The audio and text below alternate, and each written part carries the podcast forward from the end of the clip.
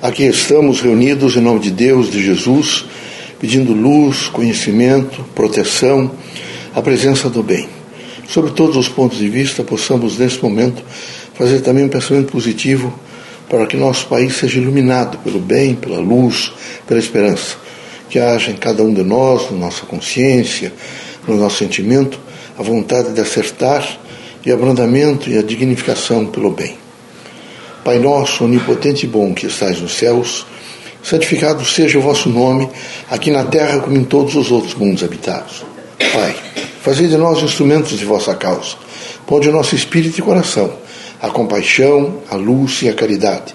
Em vosso nome, em nome de Jesus, nosso mestre, dos guias, amigos e protetores, damos por aberto nosso humilde trabalho.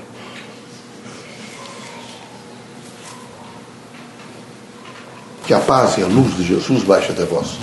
Que as forças que emanam da sabedoria divina do Pai recaiam até o vosso espírito, penetrem em vosso coração e brilhem sempre no vosso lar. Que a vossa inteligência, o vosso espírito vivo, crítico, ativo, nesse momento de tanta crise no país em que os irmãos estão reencarnados, possa realmente, com cautela, com vigiliatura, viver em equilíbrio. Esse é o momento de se pedir equilíbrio e paz é o momento de dizer que cada um dos irmãos que se diz brasileiro e que tem consciência do bem, passem a fazer prece e a pedir que luzes e forças positivas possam iluminar aqueles que realmente têm que fazer determinações e cumprir, evidentemente, aquilo que significa a própria lei e a segurança de cada um dos irmãos.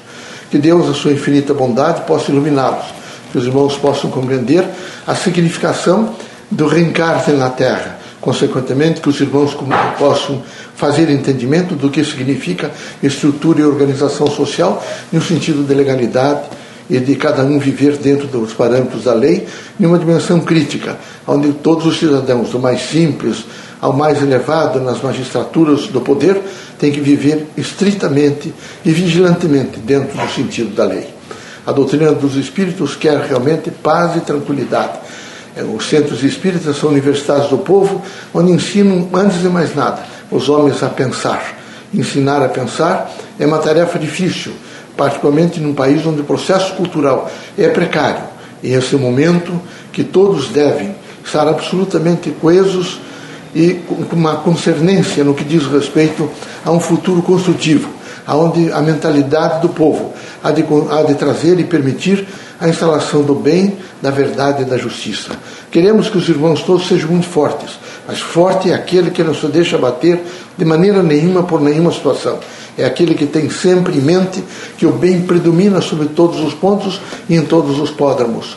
Queremos que os irmãos, na dimensão e na dignificação da pessoa, que sejam sempre prontos, com as mãos estendidas, para perdoar, para dialogar, para interar-se das situações, para viver a procura constante da verdade. Todos os homens fazem a representação da significação de construir a verdade.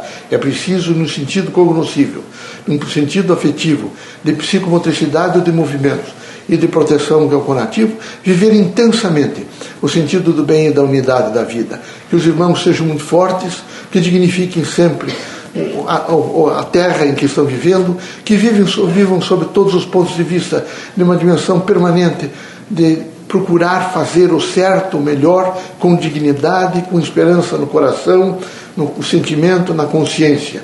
É preciso, mais do que nunca, quero repetir aos irmãos, equilíbrio, cautela, é, pensamento de paz, pensamento de harmonia. E se o Pai permitir que os irmãos saiam desta casa curados de todos os males, seja de ordem física, moral ou espiritual. Deus os abençoe, Jesus os ilumine que os irmãos, sob todos os pontos de vista, possam viver intensamente o sentido do pensamento livre e uma consciência plena para acertar. Deus seja conosco.